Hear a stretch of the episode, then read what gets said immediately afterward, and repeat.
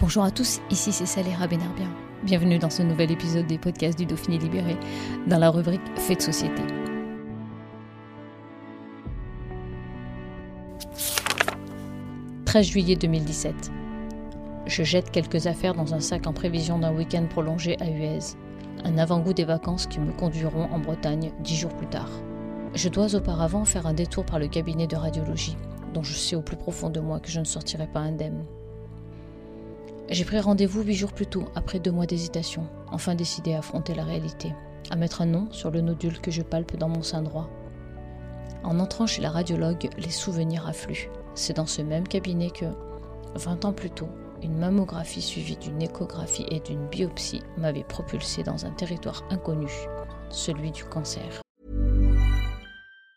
Mom deserves the best, and there's no better place to shop for Mother's Day than Whole Foods Market. They're your destination for unbeatable savings, from premium gifts to show-stopping flowers and irresistible desserts. Start by saving 33% with Prime on all body care and candles. Then get a 15-stem bunch of tulips for just $9.99 each with Prime. Round out Mom's menu with festive rosé, irresistible berry chantilly cake, and more special treats. Come celebrate Mother's Day at Whole Foods Market.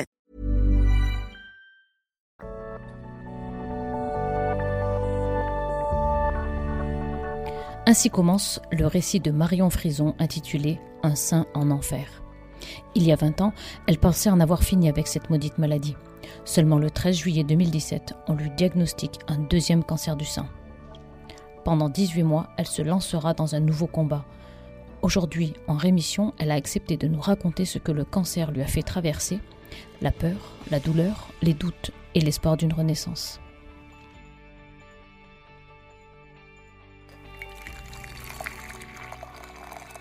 Oui, bonjour, je m'appelle Marion Frison, j'ai 62 ans, je suis mariée, j'ai deux fils qui ont 33 et 29 ans. Je suis journaliste, je travaille dans la région de Grenoble pour différents employeurs. Euh, et je viens de, publier un livre qui s'appelle Un sein en enfer et qui raconte deux ans de, de combat contre le cancer du sein et puis ma rémission.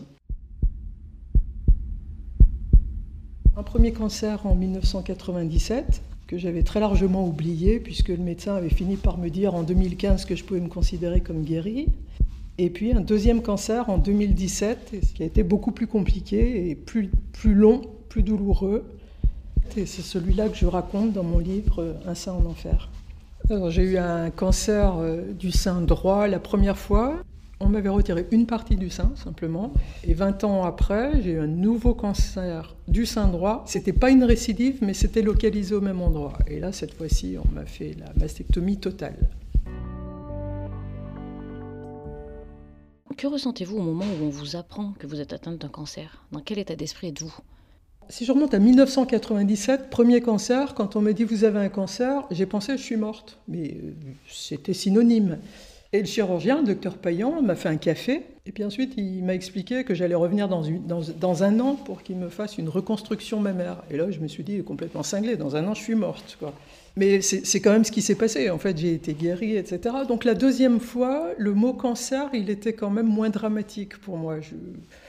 Je savais qu'on pouvait s'en sortir. Euh, et en plus, il m'annonçait quelque chose. D'emblée, on m'a quand même annoncé quelque chose d'un peu local, de pas trop trop grave. Donc, j'ai pas eu une vraie panique. Euh, et j'ai dit à mon mari, bah ça y est, je, suis reparti. Et il m'a dit, bon, on a gagné une première fois, on va gagner une seconde fois. Donc, je me suis dit que bon, j'étais peut-être un peu optimiste, mais qu'il y avait quand même des chances que ce soit vrai. Donc, je, je suis pas partie totalement paniquée. En plus, euh, très rapidement, le docteur Payan m'a expliqué que j'avais quand même une partie, de la, solution entre les mains, qu'elle était entre mes mains à moi, et qu'il fallait que je change mon, rythme, que j'adopte un rythme de vie plus, sain, avec beaucoup de sport, une alimentation beaucoup plus saine. Et ben, je m'y suis mis. La peur panique, mais vraiment panique, c'est quand on m'a dit vous, êtes, euh, vous êtes bonne pour la chimiothérapie, il va y en avoir, et il va y avoir quatre séances. Là, j'ai eu très très peur pour moi, je, crois qu'il y avait, dans l'échelle de mes peurs, je crois qu'il n'y avait rien de pire qu'une chimiothérapie, mais parce qu'autour de moi, j'avais des gens qui avaient eu un cancer et qui avaient eu une chimiothérapie et qui, qui disaient avoir vécu l'enfer.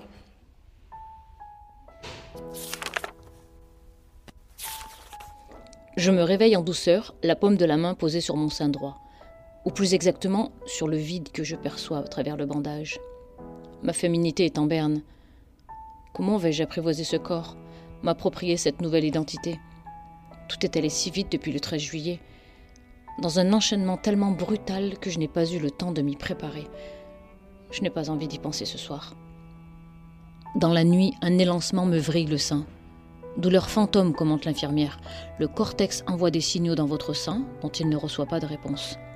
Il répète ces signaux jusqu'à ce qu'il ressente cette absence de signal comme une blessure et finit par ressentir une douleur neuropathique. C'est un phénomène très fréquent chez les personnes amputées qui parfois disparaît spontanément au bout de quelques semaines, poursuit-elle pour me rassurer, avant de me donner un comprimé de tramadol. La douleur s'évanouit instantanément. Le lendemain matin, mon fils Antoine me fait livrer dans ma chambre Petit ours brun aime sa maman. Un symbole chargé de souvenirs heureux. Pendant un instant, je me sens bien. Il y, a, un miracle, moi j'échappe aux effets secondaires de la chimiothérapie. Sauf qu'on ne m'avait pas prévenu que les effets secondaires, quelquefois, c'est au bout de 48 heures ou de 3 jours. Et donc moi, ça m'est tombé dessus deux ou trois jours après, mais j'étais dans mon lit, j'avais l'impression d'être passé sous un semi-remorque, d'être broyé complètement, j'avais mal absolument partout, j'avais très très froid, j'étais en hypothermie d'ailleurs, euh, je, souffrais, j'avais un ami qui lui-même était passé par la chimiothérapie et qui m'avait préparé une pile de, DVD complètement idiot en me disant tu verras, tu seras tellement fatigué, il faudra que tu regardes des trucs bien bêtes. Donc il m'avait préparé une, une série. J'ai pas pu regarder plus de trois minutes tellement effectivement j'étais abruti et fatigué. Et puis c'était cette douleur, et une douleur qui était tellement prenante, ça m'obsédait. Je me disais je pourrais jamais m'en remettre de cette douleur, je pourrais jamais de cette fatigue et de cette douleur, je vais jamais m'en remettre. Et ça serait mieux d'être mort que d'être dans cet état-là euh, sur mon lit, à pas m'en sortir. Ça n'a pas duré très très longtemps, heureusement. Enfin, cet état-là, il a duré une journée, en fait, il a duré 24 heures. Est-ce que le regard des autres est pesant? Comment a réagi votre entourage? J'ai jamais souffert du regard des autres. Alors dès le départ, j'avais choisi d'en parler de ma maladie. Je me rappelle très bien que ma, ma psychologue m'avait dit votre entourage, il a peur de la maladie et c'est légitime. Mettez-vous à leur place, vous ne sauriez pas quoi leur dire s'ils venaient vous dire euh, j'ai un cancer. Mais elle me disait, dans la plupart des cas, ces gens, ils sont prêts à vous aider. Ils vont vous aider, mais à condition que vous leur fassiez une place dans votre maladie, que vous leur disiez ce que vous attendez d'eux. Donc moi, dès le départ, j'ai joué cette carte-là à fond. Euh, j'ai jamais caché que j'étais malade. J'ai expliqué ce que j'attendais. Les gens m'ont énormément aidé. Euh, je pense d'ailleurs que si je m'en suis sorti, pas sur le plan physique, mais sur le plan mental, dans les conditions dans lesquelles je m'en sors, c'est vraiment grâce à, ce que j'appelle mon armée d'anges gardiens.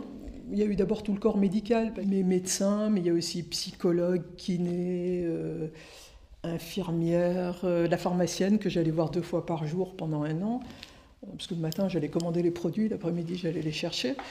Et puis alors des gens que je connaissais pas du tout, très curieusement, ça pour moi ça a été une révélation. Euh, comme je faisais des petites euh, informations, je, faisais des petites publications sur Facebook, il y a des gens qui sont rentrés en contact avec moi par Facebook, qui m'ont envoyé des SMS euh, toutes les semaines pendant 18 mois, et que j'ai rencontrés depuis, dont j'ai fait la connaissance, et qui sont devenus des amis. Et ça, ça a été assez, ça a été assez surprenant pour moi ça a aussi été une leçon parce que je ne savais pas avant, d'être malade et, de faire appel comme ça aux autres, hein, je ne savais pas à quel point j'avais de bons amis. Enfin, je savais que j'avais des amis, mais euh, j'ai appris la confiance avec cette maladie. La confiance dans, les gens qui m'ont soigné, mais aussi dans mon entourage, dans mes amis, et de m'apercevoir qu'on pouvait demander aux gens euh, infiniment plus que ce que j'imaginais au départ et qui sont là, qui m'ont jamais lâché. Et je suis persuadée, aujourd'hui je suis en rémission, donc euh, je passe pas passe plus mon temps aller tenir au courant de ce qui m'arrive. Je, me débrouille seul, quoi, mais je suis absolument intimement persuadé que si je récidive, s'il m'arrive quoi que ce soit, ils seront tous là à nouveau euh, dans l'instant. Et ça, c'est une chance euh, exceptionnelle.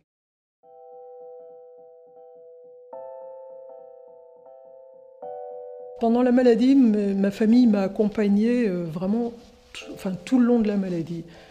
Alors, mon mari, il a été là tout le temps, comme il avait été là euh, lors de mon premier cancer.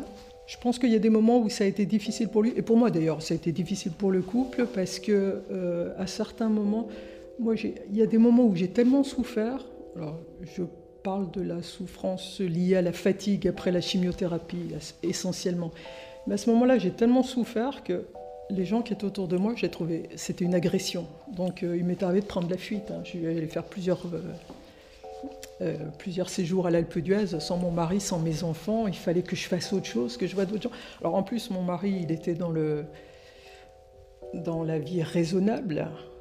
Et il voulait que j'en fasse moins, que je me repose, etc. Et moi, j'étais dans la fuite de la maladie, donc je voulais toujours en faire plus. Donc on partait sur deux directions totalement divergentes par moments. Et il m'a toujours laissé cette liberté, il a toujours euh, respecté ce choix, et il a toujours, toujours, toujours, toujours été là. J'imagine que pour vos enfants, ça a été une véritable épreuve.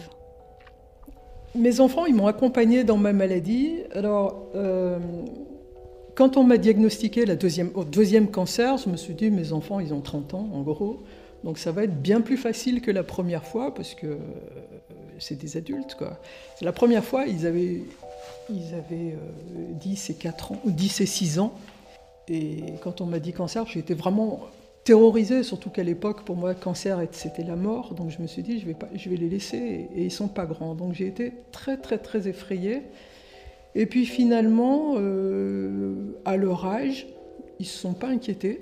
Euh, on, leur avait rien caché à l'époque et je les ai même emmenés euh, à l'hôpital pour qu'ils voient ce que c'était que la radiothérapie. Ils, me voyaient tous les matins partir à l'hôpital, ils ne savaient pas ce que c'était. Donc un jour, je les ai emmenés en radiothérapie avec moi. L'opérateur les a mis dans la cabine avec lui. Il, a vu qu'on me bombardait de rayons X. Mes fils ont vu qu'on me bombardait de rayons X. Ils sont sortis en disant c'est comme dans Star Wars, c'est absolument super. Et finalement, ils n'étaient pas très inquiets. Mon, plus jeune fils, qui avait 6 ans, m'a dit aussi un jour Est-ce que tu as le sida, maman? Alors je lui ai dit Mais non, je n'ai pas le sida. Il m'a dit Bon, bon, bon alors c'est pas grave. J'en ai parlé avec mes copains à la récré. Ils m'ont dit Si elle a le sida ta mère, elle va mourir. Si c'est un cancer, ça va. Donc euh, voilà, mes enfants petits, finalement, ils n'ont pas été très touchés par, euh, par ma maladie, d'autant plus qu'autour de nous, il y avait un entourage solide qui s'en est bien occupé. Et finalement, et paradoxalement, c'est la deuxième fois qui a été plus compliquée, parce qu'ils avaient la trentaine à peu près tous les deux. Et donc, ils ont beaucoup pris sur eux pour pas pour pas ajouter à, mes difficultés. Mais de temps en temps, je sentais bien qu'ils avaient des. Ils habitent à Paris tous les deux, hein, mais au téléphone, je sentais bien qu'ils avaient des, des, larmes dans la voix. Ils venaient me voir de temps en temps. Et puis, mon plus jeune fils, euh, qui a 29 ans, ça a été aussi difficile parce que comme on m'avait dit que je n'aurais pas de chimiothérapie, moi je le lui avais dit, puis après quand les médecins m'ont dit bah, il y a une erreur et finalement vous aurez une chimiothérapie, mon plus jeune fils a cru que je lui avais menti, donc il s'est imaginé que la maladie était bien plus grave que ce qu'elle n'avait été en vrai. Mais, mais, mais mes fils, ils ont été avec moi absolument tout le temps et ils ont été parfaits.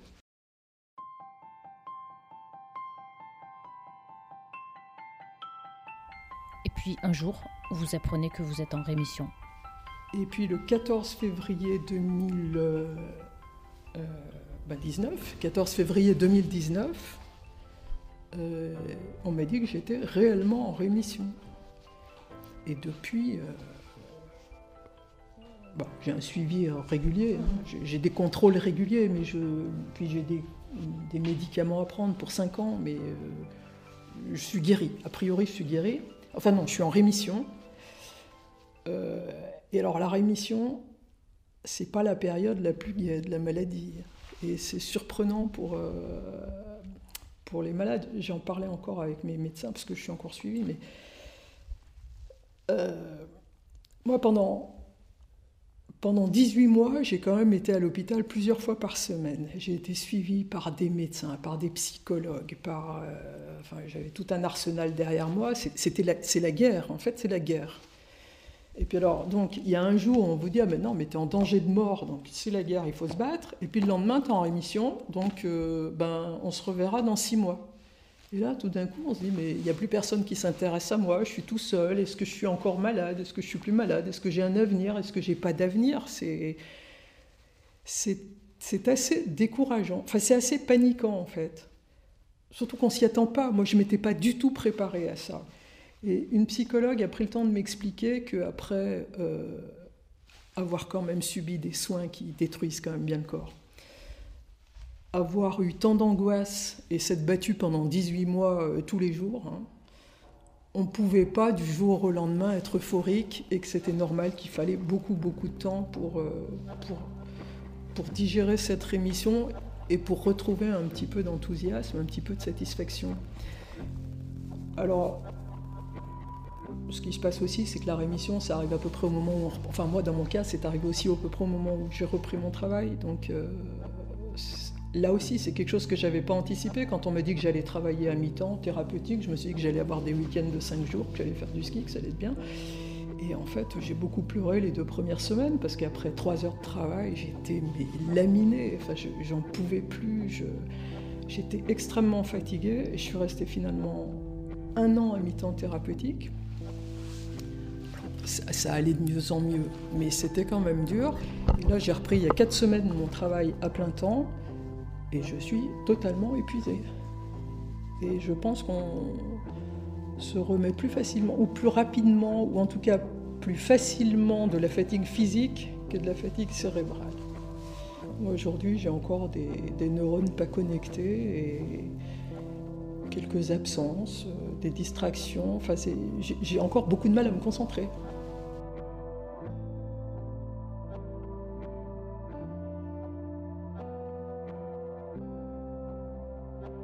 Lorsque je suis tombée malade, j'étais arrivée à un point de ma vie où je pense que j'étais trop addicte à mon travail.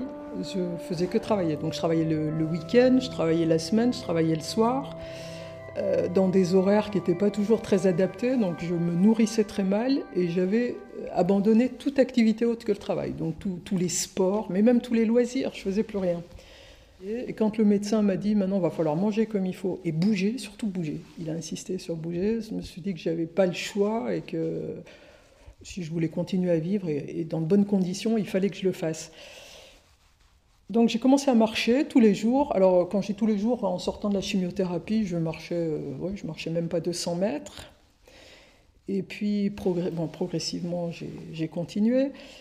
J'ai la chance aussi d'avoir euh, une famille qui a un chalet à d'Huez. Donc euh, après la chimiothérapie, quand j'ai été un petit peu mieux, mais quand j'ai senti que j'étais en danger sur le plan euh, moral, je me suis dit je vais partir à l'Alpe d'Huez et je vais, faire du, je vais faire du sport, je vais faire de la rééducation parce que je savais que dans la nature, dans l'activité sportive, je me sentirais mieux. Entre, entre mes deux thérapies ciblées, j'y passais 8 jours, 15 jours. Je marchais dans la neige. Alors c'était en hiver, j'ai beaucoup marché dans la neige. Et puis au bout d'un certain temps, je, me suis relancée sur mes skis. Et puis après avoir skié, comme j'étais très contente d'avoir skié, mais je me suis dit, il faut que je trouve autre chose à faire. Donc je me suis dit que j'allais faire du parapente. Et là encore, c'est là que j'ai vu que l'échelle de mes valeurs avait évolué, puisque le parapente, pour moi, c'était le summum de, c'était le summum de l'horreur. Enfin, me jeter dans le vide, c'était pas pensable un quart de seconde. Mais après la chimiothérapie, me jeter dans le vide, ça. Enfin, c'était tentant. Donc, euh, j'ai fait du parapente, j'ai adoré ça. Euh, et puis je me suis vraiment retapée progressivement. Enfin, dans la nature, en fait, je me sentais bien. Je me disais, j'ai rien à prouver, je suis là, je fais partie du monde, j'y suis. Ça m'a aidé à, à m'inscrire dans l'instant, à arrêter de me projeter toujours à demain et qu'est-ce que je ferai plus tard. Alors j'ai aussi commencé à cette même époque à faire de la méditation pleine conscience, ce qui m'a aussi beaucoup aidé. Et alors en septembre 2019, j'ai eu l'immense chance, oui, l'immense chance d'aller euh, à Chamonix passer huit jours avec l'association À chacun son Everest, qui est une association euh, qui a été créée par le docteur Christine Janin, qui était la première femme à être montée à l'Everest et qui fait un parallèle entre la haute montagne et la maladie. Elle dit dans les deux cas, il faut des... Dans les deux cas, c'est dur. Monter au sommet de l'Everest, c'est très dur. Être malade, c'est très dur. Mais elle dit la redescente, aussi bien la redescente de l'Everest que la redescente de la maladie, se réintégrer dans la, dans la vraie vie, dans la vie ordinaire, c'est très difficile. Donc elle fait ce parallèle. Et elle reçoit euh, à Chamonix, alors son association a 25 ans, depuis 25 ans, elle reçoit des enfants qui ont le cancer et qu'elle, euh, enfin des enfants après leur cancer et elle les réhabitue à la vie. Et puis depuis quelques années, elle prend aussi en stage des femmes en rémission de cancer du sein. Donc moi j'ai passé huit jours là-bas où on fait, euh, est, on est reçu, on est choyé et on fait de l'escalade, de la randonnée. Euh, de la méditation, du concert de bol tibétain, du yoga, du jikong, enfin, et je ne sais quoi. Moi, j'avais une chambre, mon balcon donnait sur le Mont Blanc, c'est magnifique.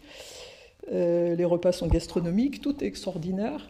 Et surtout, pendant huit jours, le message, c'est euh, tu as vécu le plus difficile, maintenant tu connais le prix de la vie, ose tes rêves et fonce.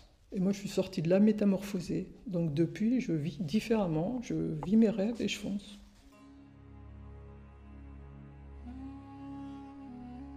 Je crois savoir que Christine Janin vous a aussi permis de partir au Népal. Alors, euh, grâce à elle, je suis aussi partie, parce qu'à la fin, enfin, je suis restée donc huit jours avec elle à Chamonix, et puis euh, à la fin du séjour, je lui ai dit, oh, mais c'est bien le Népal, tout ce que tu nous as dit sur le Népal, ça me fait rêver, est-ce que tu crois que je pourrais y aller? Alors, elle me dit, oui, je vais voir, je vais réfléchir. Enfin, elle me dit, je sais pas, en fait. Euh, puis je, suis partie, je suis, partie faire du parapente en fait. Et je suis revenue deux heures après, elle me dit ah ben, j'ai téléphoné au Népal, donc tu pars quand tu veux, c'est, tout est organisé. Donc en fait moi je lui avais dit que je voulais aller au Népal un peu sur un coup de tête, donc quand deux heures après je suis revenue et qu'elle m'a dit ça y est tu pars, je me suis dit bon ben, maintenant il n'y a plus qu'à s'organiser. on est parti, euh, on est parti à trois, trois malades en fait, enfin trois filles qui s'étaient connues à, Chamonix. Euh, et on est parti en avril-mai, on est parti 15 jours en avril-mai 2019. Et ça, c'est un, pour moi, c'est un voyage qui avait énormément de sens. Et Chamonix a redonné du sens à ma vie.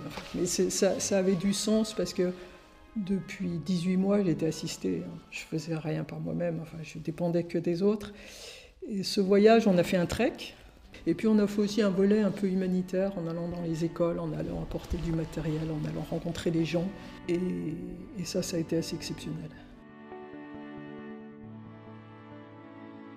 je peux vous proposer quelques, euh, quelques lignes que je prends dans l'épilogue, qui est donc la conclusion en fait. Je peux désormais témoigner avec certitude qu'il y a une vie après la maladie, qu'il ne faut renoncer à rien par découragement ou par conformisme, qu'il faut s'accrocher à ses rêves tout en se donnant le temps pour les réaliser. La vie peut être cruelle, mais elle possède un pouvoir de réparation inimaginable. Elle mérite que l'on s'efforce d'oublier ses blessures pour poursuivre le voyage. La course ne s'arrête qu'après la ligne d'arrivée. Sans persévérance, on n'y arrive pas. Pendant 18 mois, j'ai appris à mourir, maintenant il s'agit de vivre.